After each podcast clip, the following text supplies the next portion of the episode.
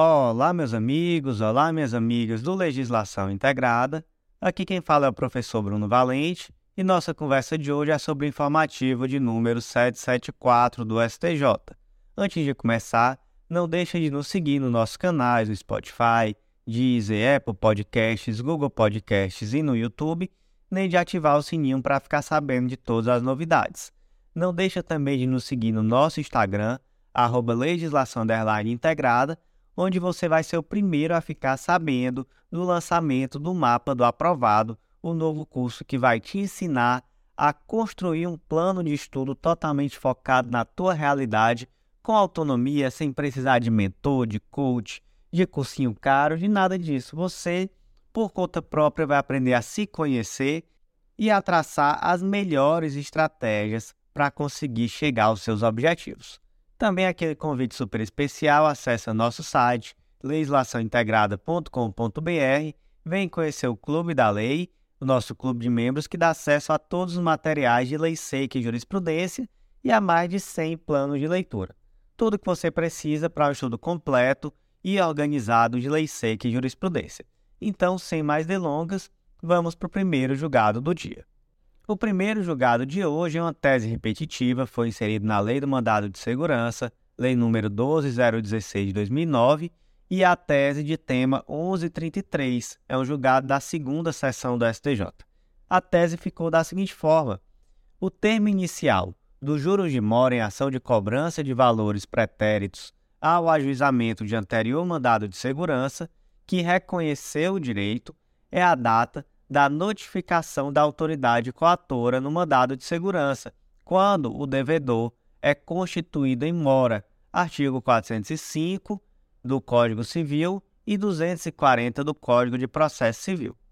Então aqui, gente, trata de uma situação onde o indivíduo primeiro impetra um mandado de segurança com o objetivo de reconhecer que ele tem direito a uma determinada verba, e aí esse mandado de segurança é julgado procedente, só que acontece que no decorrer da ação se percebe que ele teria direito a verbas retroativas anteriores à propositura do mandado de segurança.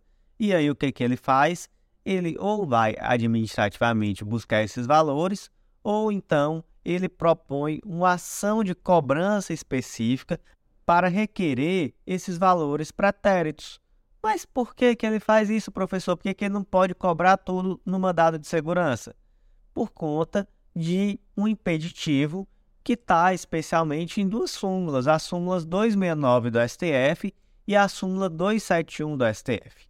O mandado de segurança não é substitutivo de ação de cobrança, e a súmula 271, que diz que a concessão de mandado de segurança não produz efeitos patrimoniais em relação ao período pretérito, os quais devem ser reclamados administrativamente ou pela via judicial própria. Então, olha só que situação.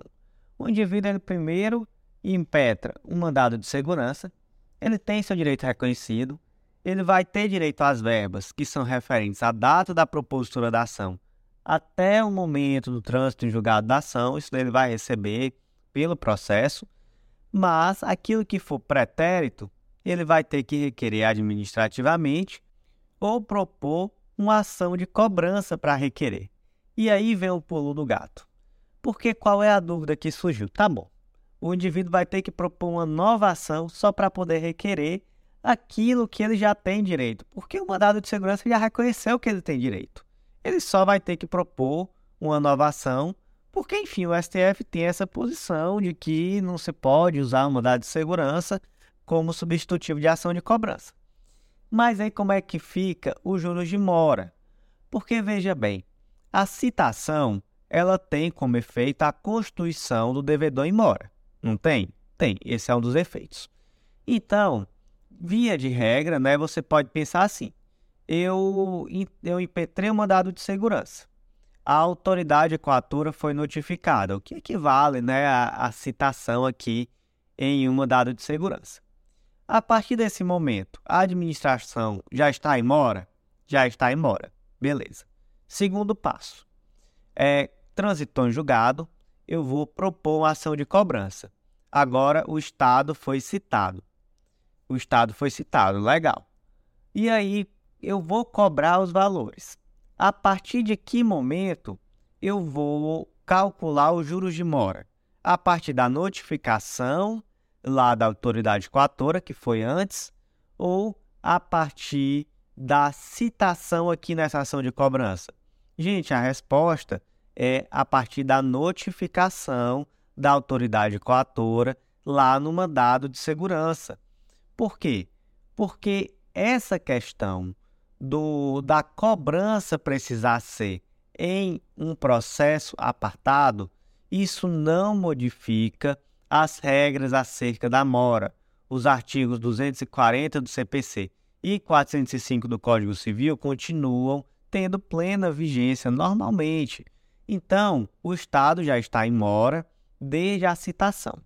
Desde a citação, no caso, a notificação da autoridade coatora. Se vai ter que cobrar em outro processo, isso é uma questão formal.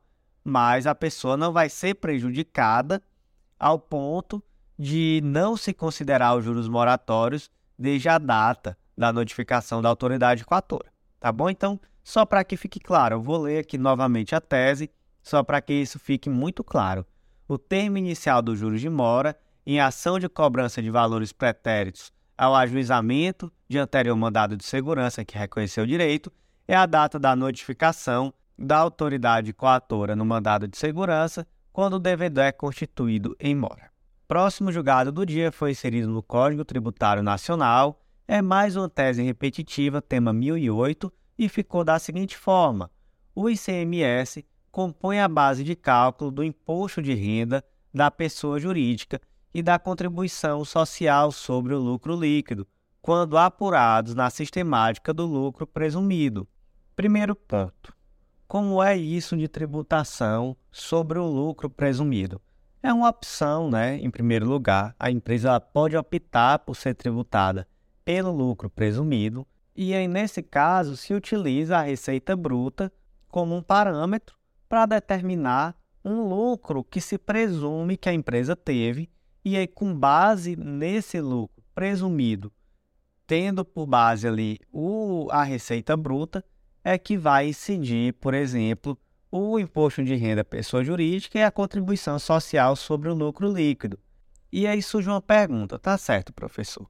é a receita bruta que vai servir de critério para você trazer um lucro presumido, né? Você vai dizer, com base na receita bruta, quanto é que se presume que foi o lucro, e aí esse, esse lucro presumido é que vai ser a base de cálculo do imposto de renda, pessoa jurídica, e da contribuição social sobre o lucro líquido, não é isso? É, certo. Só que na hora de apurar a receita bruta, existem determinados valores que estarão ali na contabilidade, mas que não necessariamente pertencem à empresa, como por exemplo o ICMS. Então, por exemplo, a empresa vendeu uma determinada mercadoria, incidiu um determinado valor de ICMS, o comprador paga esse ICMS e a empresa ela simplesmente vai repassar esse valor ao fisco. Então, vai passar pela contabilidade da empresa, mas não pertence a ela. E aí você pergunta, esse valor que passa pela contabilidade da empresa, que é o ICMS, mas que não pertence à empresa, ele vai ser levado em consideração na hora de determinar qual é o lucro presumido dessa empresa? Sim, sim, ele vai compor a receita bruta e ele vai sim ser utilizado consequentemente na hora de apurar qual vai ser o valor do imposto de renda pessoa jurídica e a contribuição social sobre o lucro líquido. Então, como é que ficou a tese? O ICMS compõe a base de cálculo do imposto de renda pessoa jurídica e da contribuição social sobre o lucro líquido quando apurados na sistemática do lucro presumido. Próximo julgado do dia da segunda sessão do STJ foi inserido no Código de Defesa do Consumidor e o destaque ficou da seguinte forma: é possível reconhecimento da figura do consumidor por equiparação na hipótese de danos individuais decorrentes do exercício de atividade de exploração de potencial energético causadora de impacto ambiental em virtude da caracterização do acidente de consumo. Qual é o caso concreto? O caso concreto envolve o grupo Votorantim. o grupo atua no setor hidroelétrico e aí, por conta de uma intervenção em um rio com o objetivo de utilizar o potencial hidroelétrico desse rio, acabou se prejudicando os pescadores artesanais e marisqueiros que vivem da pesca nesse local, que onde é que fica? É no entorno da barragem da Pedra do Cavalo, na Bahia. Então, resumindo, chegou, essas pessoas estavam lá já há muitos anos, sei lá, gerações, subsistindo da pesca, e aí veio o Grupo Votorantim, ele instalou ali uma usina hidroelétrica, e por conta dessa usina houve um dano ambiental, e desse dano ambiental acabou se prejudicando a subsistência de toda uma comunidade que morava no entorno desse rio, certo? Esses pescadores, obviamente, propuseram a ação em face do grupo Votorantim. A pergunta é: o debate aqui ainda não, é, não vai ser se o grupo é culpado, se não é não. O debate aqui nesse momento ainda é o seguinte: o Código de Defesa do Consumidor pode ser aplicável a esse caso concreto? Em outras palavras, esse grupo de pescadores artesanais e marisqueiros são considerados consumidores pela legislação brasileira? Resposta: sim, consumidores por equiparação, é o tal do consumidor bystander. Onde é que está previsto essa figura no direito brasileiro? Lá no artigo 17 do Código de Defesa do Consumidor. Para os efeitos desta seção, equiparam-se aos consumidores todas as vítimas do evento. E por que, professor, que, que é importante que seja aplicado o Código de Defesa do Consumidor? É importante, gente, porque a partir do momento em que é aplicado o Código de Defesa do Consumidor, o regramento jurídico é mais favorável ao consumidor do que a um demandante em ação civil comum.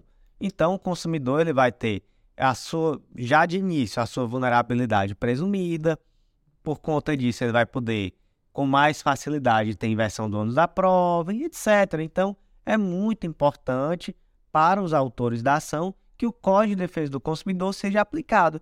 Então, nesse caso, haverá sim a aplicação do Código de Defesa do Consumidor e o destaque, então, ficou da seguinte forma: é possível o reconhecimento da figura do consumidor por equiparação na hipótese de danos individuais decorrentes do exercício de atividade de exploração de potencial hidroenergético causadora de impacto ambiental em virtude da caracterização de acidente de consumo. Próximo julgado do dia da primeira turma do STJ foi inserido na Lei Orgânica do Ministério Público da União, Lei Complementar 75 de 93, destaque da seguinte forma: a norma do artigo 36, inciso 3, a linha B, da Lei 8.112, não pode ser aplicada de maneira subsidiária aos membros do Ministério Público da União, que é que diz o 36, 3b da Lei 8.112. Remoção é o deslocamento do servidor a pedido ou de ofício no âmbito do mesmo quadro, com ou sem mudança de sede. 3. Ela pode ser a pedido para outra localidade independentemente do interesse da administração, quando, a linha B, por motivo de saúde do servidor, cônjuge, companheiro ou dependente, que viva às suas expensas e conste no assentamento funcional condicionada à comprovação por junta médica oficial. Resumindo, é aquele servidor que ele consegue ser deslocado para uma outra área, uma outra cidade, por exemplo, por uma questão de saúde, seja dele próprio, da esposa ou esposo, companheiro ou companheira, do filho, enfim, de um dependente, etc. Por uma questão né, de saúde.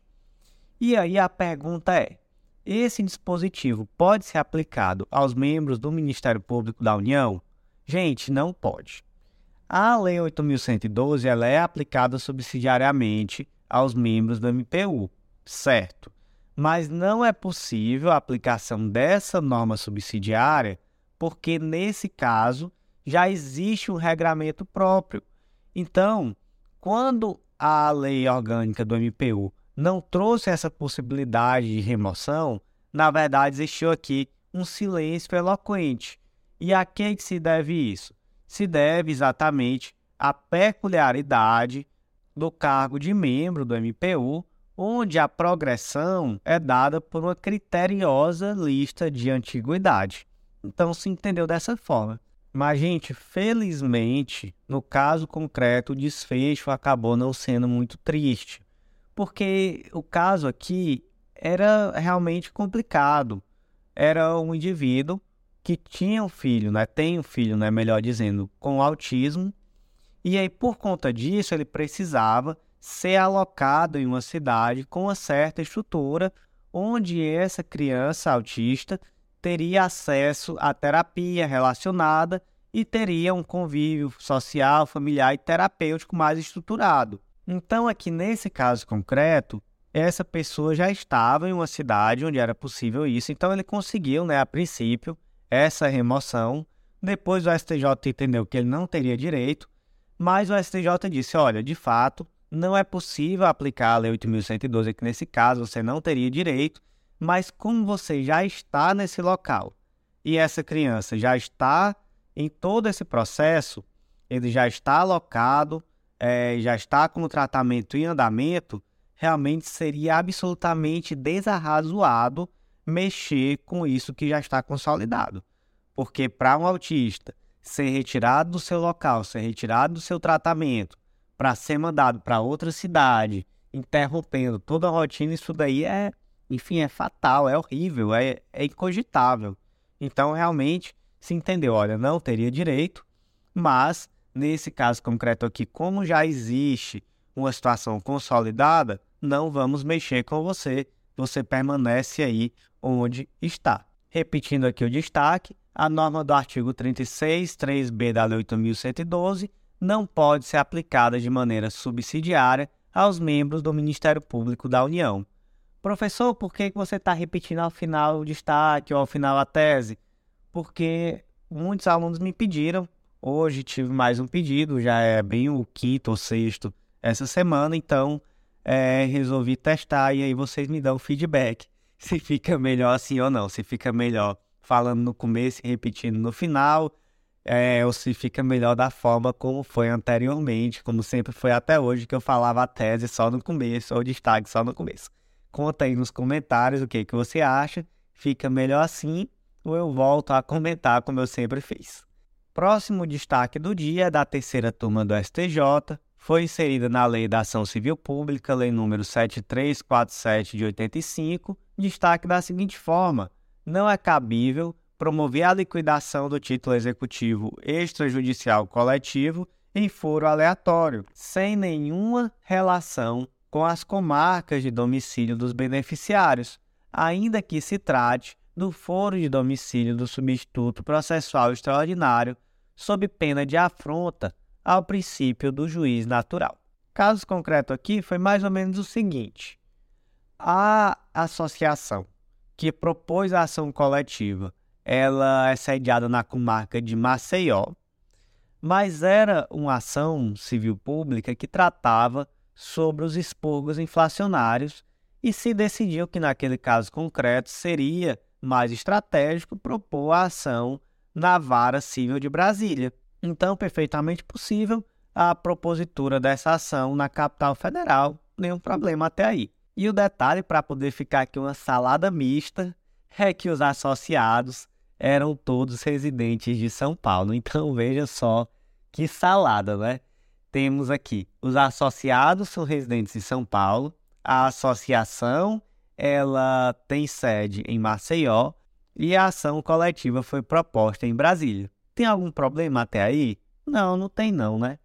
Só que aí acontece que a ação foi julgada procedente e a associação deu início à execução desse título executivo coletivo onde? Lá em Maceió. Porque em Maceió porque ela sustentou que ela era substituta processual e, na, e sua sede era em Maceió. Então, como sua sede era em Maceió e ela era a substituta processual dos associados, então ela poderia propor a execução do título coletivo no seu foro, no seu domicílio. E aí, o STJ concordou? Não, não concordou, ainda disse que esse era um foro aleatório, sem nenhuma relação com as comarcas de domicílio dos beneficiários. Em resumo, o que, que se disse? Olha, Não pode, tá? Você pode propor essa execução onde? No local onde tramitou a ação, então em Brasília, você pode executar lá. Ou então você pode executar lá no domicílio dos beneficiários, que é onde São Paulo. Então escolha um desses dois. Maceió não pode não, tá? Resumo foi isso que foi decidido e o destaque ficou assim: não é possível promover a liquidação do título executivo judicial coletivo em foro aleatório sem nenhuma relação com as comarcas de domicílio dos beneficiários, ainda que se trate de foro de domicílio do substituto processual extraordinário, sob pena de afronta ao princípio do juiz natural. Próximo julgado do dia foi inserido no Código de Processo Civil e o destaque ficou da seguinte forma: o conhecimento técnico ou científico de juiz sobre determinado mercado imobiliário não pode ser equiparado às regras de experiência comum previstas no artigo 375 do Código de Processo Civil, sendo indispensável a realização da perícia para avaliar bem imóvel objeto de penhora. Aqui o artigo 375 ele diz que o juiz aplicará as regras de experiência comum subministradas pela observação do que ordinariamente acontece e ainda as regras de experiência técnica, ressalvado quanto a estas o exame pericial. Gente, vamos aqui para um caso concreto adaptado. Imagina que eu sou juiz, está tramitando lá uma execução e um determinado imóvel foi penhorado. E aí existe um questionamento entre as partes do valor desse imóvel. Um diz assim, olha, esse imóvel aí vale um milhão. Aí o outro diz, não, esse imóvel aí só vale 500 mil, então não é suficiente para cobrir a dívida. E aí fica aquele debate. Aí eu sou o juiz. O que, é que eu tenho que fazer, em regra? Eu tenho que dizer, não, então já que existe esse debate, vamos aqui nomear um perito, um perito vai fazer um estudo e ele vai determinar quanto é que vale esse imóvel. Mas não, eu sou bonitão, então eu digo assim: não, eu entendo tudo. Mercado imobiliário é comigo mesmo, já fui corretor, sei de tudo. E esse imóvel vale é um milhão. Porque o imóvel, nessas características, nesse bairro, nesse local, ele vale isso porque eu já pesquisei, eu sei como é que funciona, eu tenho expertise na área. Então, não estou lhe dizendo, anote aí, ó, vale um milhão. Estou lhe dizendo, preço de perícia não. E aí pronto a parte que estava dizendo que valia 500 mil diz, não, aí é brincadeira, né, excelência? Vamos, vamos aqui, né? Recorre, vai chegar ao tribunal. Aí, gente, imagina a situação. Não tem perícia técnica para poder determinar o valor. Será que todos os desembargadores da turma que vão julgar o recurso também são obrigados a terem expertise técnica no mercado imobiliário? Será que todo mundo é sabidão igual o juiz? Não, né? E aí depois se recorrer novamente, chegar ao STJ. Será que todos os ministros também são sabidões, também têm que ter conhecimento técnico no mercado imobiliário? Não, gente, também não. Então é por isso que, por mais que um juiz tenha expertise técnica em um determinado assunto, tem que ter prova pericial. Porque o juiz ele não decide só para ele. Esse processo, essa decisão ela vai poder em algum momento ser impugnada. E aí são outros juízes, outras pessoas que vão julgar.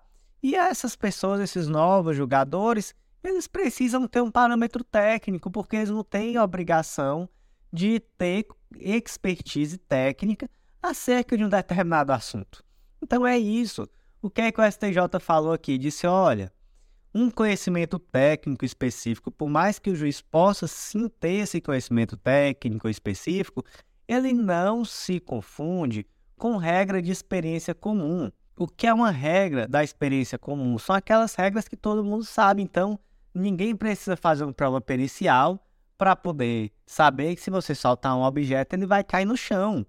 Isso é uma máxima da experiência comum. Então, assim, são conhecimentos básicos que se presume que todas as pessoas têm.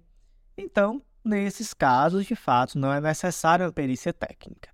Mas se for um conhecimento técnico, se for um, uma expertise própria de uma determinada área, como é o caso aqui do juiz, que tinha um conhecimento do mercado financeiro, do mercado imobiliário, desculpa, aí não, o senhor juiz determine a produção da perícia técnica, porque o desembargador que vai julgar o recurso, o ministro que vai julgar o recurso, as pessoas que estão, né, que fazem parte desse processo, até porque a gente não pode ver um processo como um ato de decisão unilateral, até porque quem é o destinatário final da prova não é só o juiz, também as partes.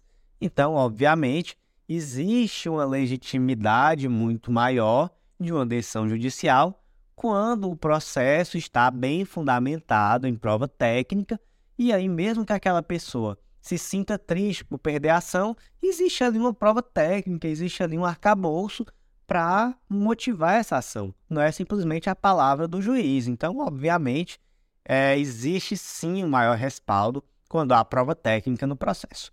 Então, o destaque, o conhecimento técnico científico de juiz sobre determinado mercado imobiliário não pode ser equiparado às regras de experiência comum previstas no artigo 375 do Código de Processo Civil, sendo indispensável a realização de perícia para avaliar bem imóvel objeto de penhora.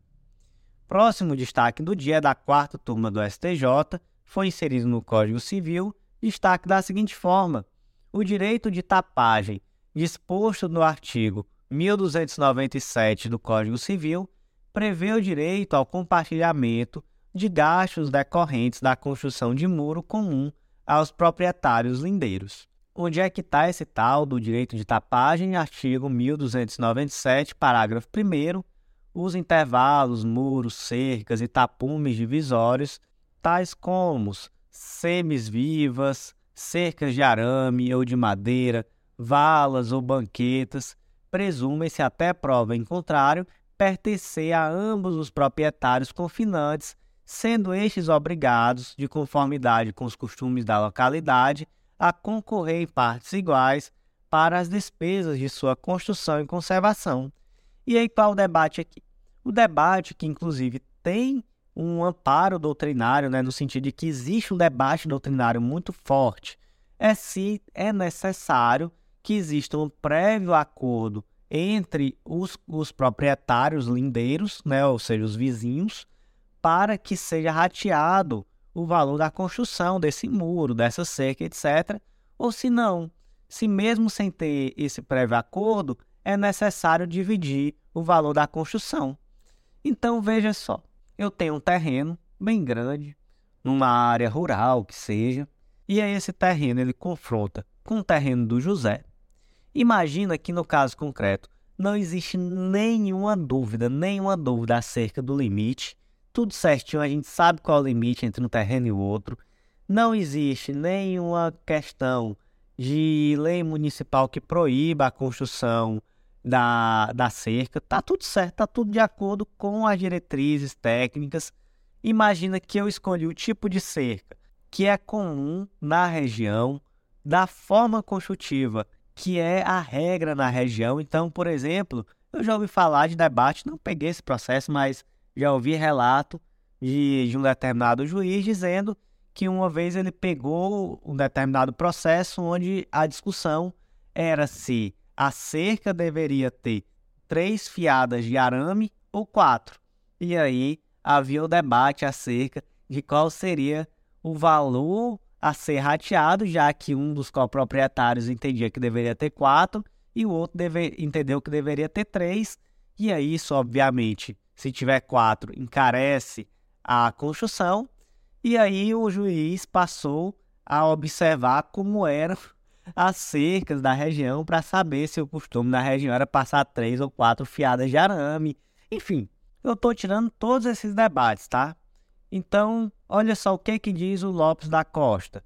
Se os tapumes forem construídos em divisas certas, de acordo com as posturas municipais e com os costumes do lugar, verificado seu custo ao tempo da construção, não vejo como negar-se ao construtor o direito de haver metade das despesas. E aí se pergunta: precisa então, nesse caso aqui, de um acordo prévio? Não, não precisa. Então, basicamente, o que, que se entendeu? Olha, nesse caso aqui, onde está tudo certinho, o indivíduo construiu aqui a cerca. Essa cerca está de acordo com os costumes do local. Não existe nenhum debate acerca da, da localização correta dessa cerca, ou seja, ela está no local correto, está na fronteira que os dois reconhecem. Não existe nenhum debate acerca de, de norma, lei, enfim, municipal que proíba a construção dessa cerca. Dessa forma, está tudo certinho. Ela está ali dividindo os dois imóveis. A pessoa que construiu pode cobrar metade do valor do outro, do vizinho? Pode cobrar metade do valor do vizinho. Então, basicamente, a tese ficou da seguinte forma: o direito de tapagem, disposto no artigo 1297 do Código Civil, prevê o direito ao compartilhamento de gastos decorrentes da construção do muro comum aos proprietários lindeiros. Próximo julgado do dia foi inserido no Decreto-Lei 167 de 67, que é o decreto que trata sobre título de crédito rural, destaque da seguinte forma: a existência de cláusula barra contrato de seguro relacionado à cédula de crédito rural não retira os atributos de execuibilidade próprios do título. Então vamos lá. O que é uma cédula de crédito rural? Está lá no artigo 10 desse decreto. A cédula de crédito rural é título civil, líquido e certo, transferível e de livre negociação, exigível pelo seu valor ou pelo valor de seu endosso, além dos juros, da comissão de fiscalização se houver e das demais despesas feitas pelo credor para sua segurança, a regularidade e a realização de seu direito creditório. Então, basicamente, temos aqui um título de crédito. E aí se pergunta: imagina que existe um contrato de seguro que está relacionado a essa célula de crédito rural. Se pergunta, por conta da existência desse seguro vinculado a essa cédula de crédito. Essa cédula de crédito rural vai perder a sua execuibilidade? Vai deixar de ser o título executivo? Se entendeu que não, o título executivo ele não vai perder nenhum de seus atributos, até porque essa questão do seguro que vai estar vinculado, ele é uma possibilidade a mais de execução do título. Então, vai continuar sendo possível essa execução em qualquer das formas possíveis, inclusive o acionamento para do sinistro, né, para a liquidação do seguro que está vinculado. Então, não perde a sua característica de forma alguma. Destaque, então, a existência de cláusula barra contrato de seguro relacionado à cédula de crédito rural não retira os atributos da execuibilidade próprios do título. Próximo julgado do dia, inserido no Código de Processo Civil, destaque da seguinte forma: a competência para julgamento de ação de indenização por danos morais decorrente de ofensas proferidas em rede social é o foro do domicílio da vítima em razão da ampla divulgação do ato ilícito. Olha só que decisão interessante e que decisão que trata sobre um tema muito atual, né? Muito atual. Gente, vamos pensar aqui qual é a regra. Você vai propor uma ação de indenização por danos morais em virtude de uma ofensa que lhe foi proferida. Qual é o foro para propor essa ação em regra? É o foro do réu, né? Você vai propor a ação no foro do domicílio do réu. Não é isso? Só que aí você imagina se essa ofensa foi praticada na internet. E aí foi praticada em um local de ampla visibilidade, ao ponto de você conseguir dizer qual é o local do dano. Todos. Não foi no mundo inteiro, foi na internet, foi, por exemplo, no perfil aberto de rede social. E aí, como é que fica? Na, o tribunal de origem, né, o tribunal ACO, ele entendeu que, mesmo assim, não se aplicaria nenhuma exceção à regra e esse processo teria que tramitar obrigatoriamente no domicílio do réu. Só que o STJ não concordou, ele disse não. No caso aqui, como foi uma ofensa proferida em rede social, então houve uma ampla divulgação do ato. Dessa forma, o local de reparação do dano é um local muito amplo, o local de cometimento do dano é um local igualmente amplo, e dessa forma é possível sim excepcionar a regra no sentido de que a competência pode ser inclusive o foro do autor. Por que inclusive o foro do autor? Olha só o que, que foi decidido lá no conflito de competência 154928 de São Paulo.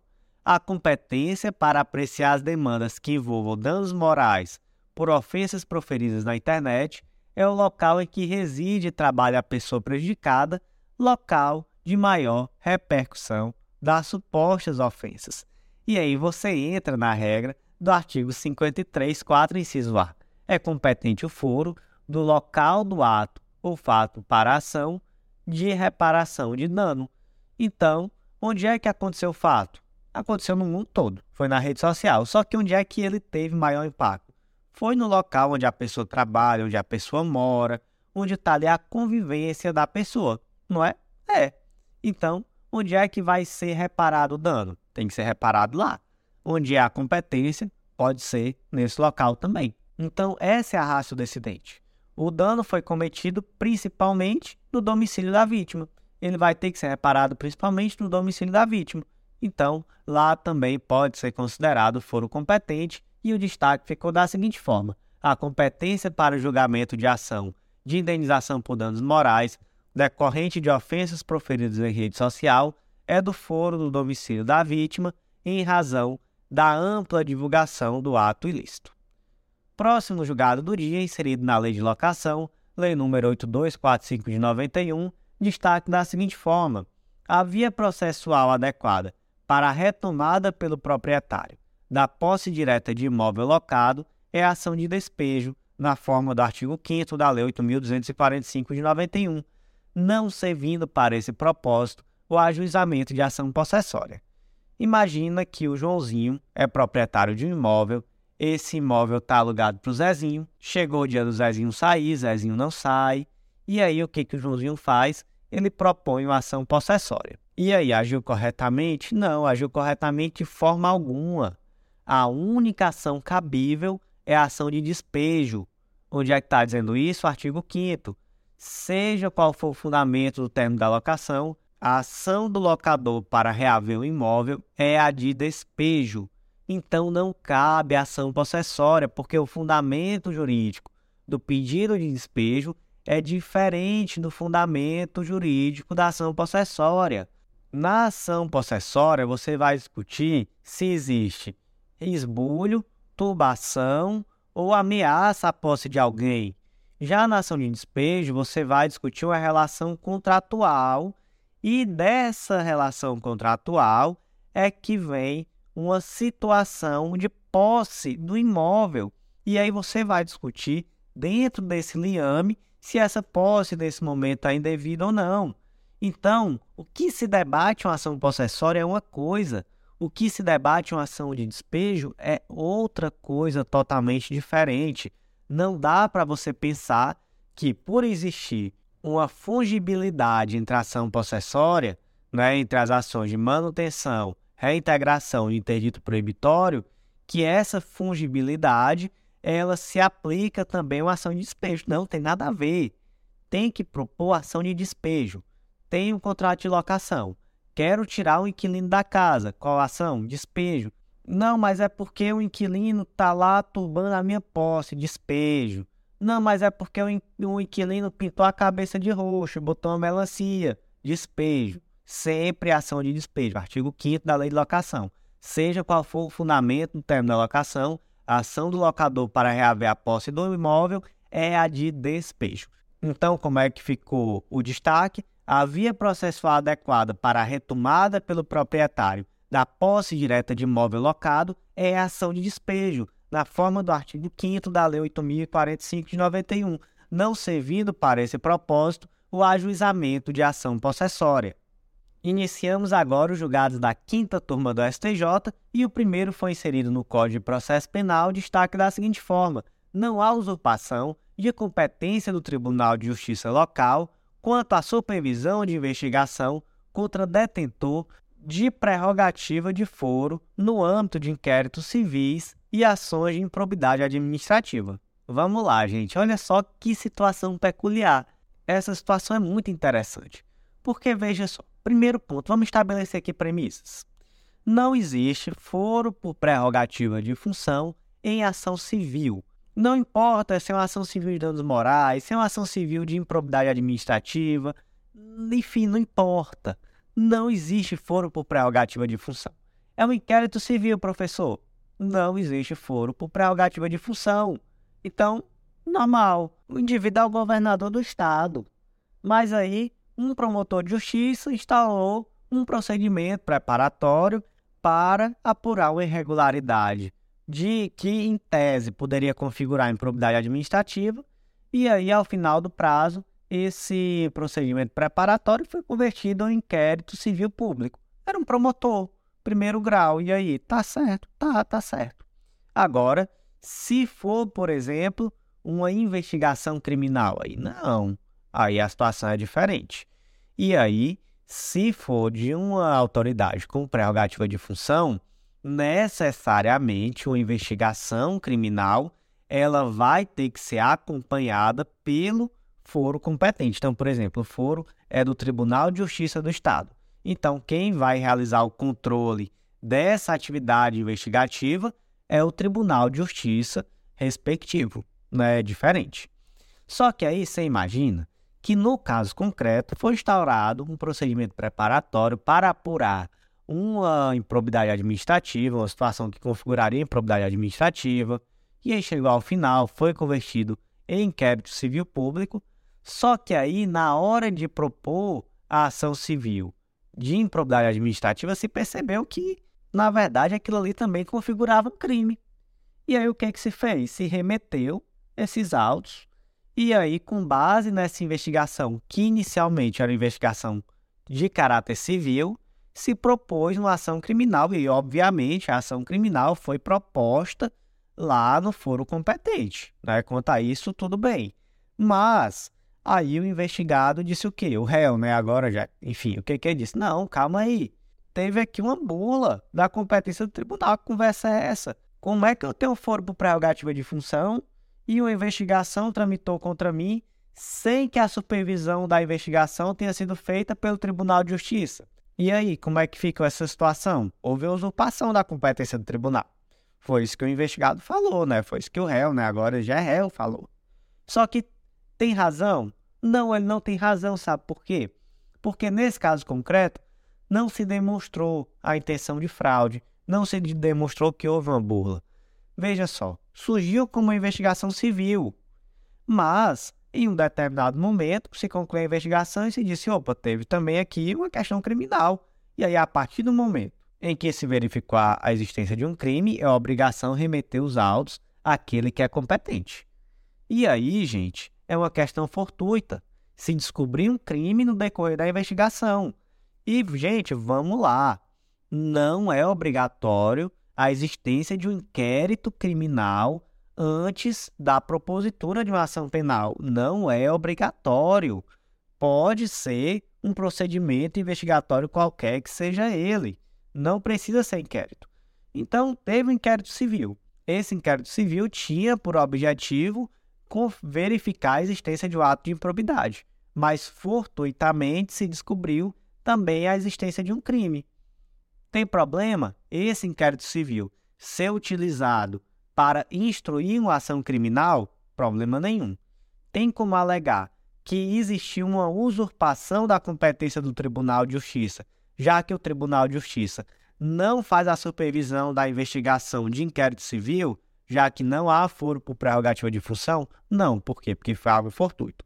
Se se demonstrasse, no caso concreto, que de fato houve uma intenção de fraudar a competência do tribunal, a história muda. Uma coisa é uma coisa, outra coisa é outra coisa. Nesse caso não se demonstrou, então, de fato, nenhum problema. Vai sim ser possível a propositura da ação e o destaque ficou da seguinte forma: não há usurpação de competência do Tribunal de Justiça local quanto à supervisão de investigação contra detentor de prerrogativa de foro no âmbito de inquéritos civis e ações de improbidade administrativa.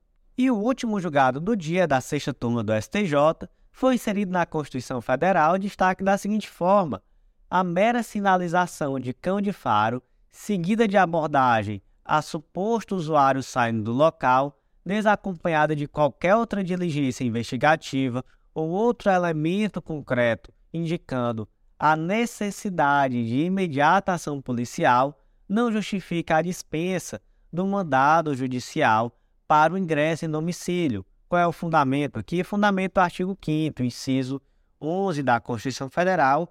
A casa é asilo inviolável do indivíduo, ninguém nela podendo penetrar sem consentimento do morador, salvo em caso de flagrante delito ou desastre, ou para prestar socorro, ou durante o dia por determinação judicial. Então, gente, situação concreta. O policial está lá com um cão farejador. Esse cão farejador, ele sentiu um cheirinho de droga, então já foi direcionando ali para um determinado local. Quando chegou nesse determinado local, viu uma pessoa saindo e aí abordou essa pessoa, percebeu que ele era usuário de droga, que ele, que ele estava de fato com drogas. E aí o que que a, o que que a polícia fez? Entrou no lugar e prendeu todo mundo. Tinha mandado judicial? Tinha não. É, no caso concreto, ainda tentou dizer, não, ele autorizou. Né? Aquela conversa de sempre. Não, ele autorizou. Eu perguntei se podia entrar, o dono da casa disse, fica à vontade, quer um café? Procure aí, procure as drogas, procure o que você quiser. Mas, gente, qual é o problema aqui? Existe um debate, por muito tempo, na verdade, existiu jurisprudência no sentido de que, como crime de tráfico de drogas é um crime permanente, ou seja, ele está acontecendo a todos os momentos, já que um dos elementos do crime é ter em depósito, a pessoa tem droga em depósito, qualquer hora a droga está lá, então a qualquer hora o crime está acontecendo, ele é um crime permanente. Então, por ser um crime permanente, por muito tempo existiu uma posição no sentido de que a qualquer momento era possível realizar o ingresso no domicílio sem consentimento, já que o flagrante desse delito é um flagrante que a qualquer momento está configurado. Só que hoje essa não é a posição do judiciário, já tem um tempo que o judiciário entendeu que não é por aí, que na verdade, apesar de de fato existir um flagrante a qualquer momento de ser um crime permanente, para que haja um ingresso sem autorização judicial, é necessário demonstrar que naquele caso concreto era urgente essa ação de tal forma que não tinha como esperar o mandado. Então, gente, veja só, é necessário demonstrar primeiro que, de fato, existiu uma situação de flagrante, sem nenhuma sombra de dúvida, houve ali algum nível de investigação para poder dizer que, de fato, aquele ali era um ponto de droga. Primeiro ponto é esse. E aí, vamos lá. O simples fato do cão farejador ter sentido o cheiro da droga e ter saído uma pessoa de lá com droga faz você presumir que é um ponto de droga isoladamente. Não, né? Pode ser uma casa onde dois amigos estavam utilizando a droga, dois usuários, e um usuário saiu com sua droga. A princípio, né? Então, assim, tinha que ter uma investigação mínima para poder dizer, não, ali de fato é um ponto de droga, e eu vou contextualizar. Segundo ponto, demonstrou-se que era urgente, que tinha que adentrar naquela residência naquele momento, porque se não fizesse, haveria o risco da diligência ser frustrada, demonstrou-se que não tinha como esperar um mandado judicial? Não, no caso concreto não demonstrou-se. Terceiro ponto, se falou aqui que o ingresso, na verdade, foi com consentimento do morador. Teve prova escrita? Teve gravação desse consentimento? Teve testemunha notificando que houve esse consentimento? Porque, gente, esses requisitos foram colocados já de uma forma muito clara pelo STJ. Tem que ter prova escrita. A pessoa tem que assinar o consentimento, tem que trazer testemunha para poder assinar junto, dizendo: olha, de fato ele consentiu, não, não teve aqui nenhum tipo de fraude, não teve nenhum tipo de coação. E de preferência tem que ter, inclusive, o registro, o registro em vídeo de, do consentimento porque senão não é consentimento, né? Aqui eu acho que é a parte onde a situação toma um contornos mais claros. Então, teve tudo isso? Não, não teve. Então, se não teve tudo isso, de fato a prova é nula, o flagrante é nulo, e aí teremos todos os efeitos decorrentes disso. E aí, qual a tua opinião? Esse tema é polêmico, né? Eu sei que esse tema é polêmico. É, mas eu quero saber a tua opinião sobre o assunto, me conta. Opinião técnica, tá? Por favor. Mas aí o destaque ficou da seguinte forma: a mera sinalização do cão de faro, seguida de abordagem a suposto usuário saindo do local, desacompanhada de qualquer outra diligência investigativa ou outro elemento concreto indicando a necessidade de imediata ação policial, não justifica a dispensa do mandado judicial para ingresso em domicílio. E, gente, por hoje foi isso. Agradeço a você que ouviu até o final. Não deixe de nos seguir nas redes sociais para você ser o primeiro a ficar sabendo do lançamento do mapa do aprovado, que vai acontecer nos primeiros dias do mês de junho. Vai ser a última semana de maio e primeira semana de junho. Teremos um pré-lançamento, uma oferta super especial para os nossos primeiros inscritos.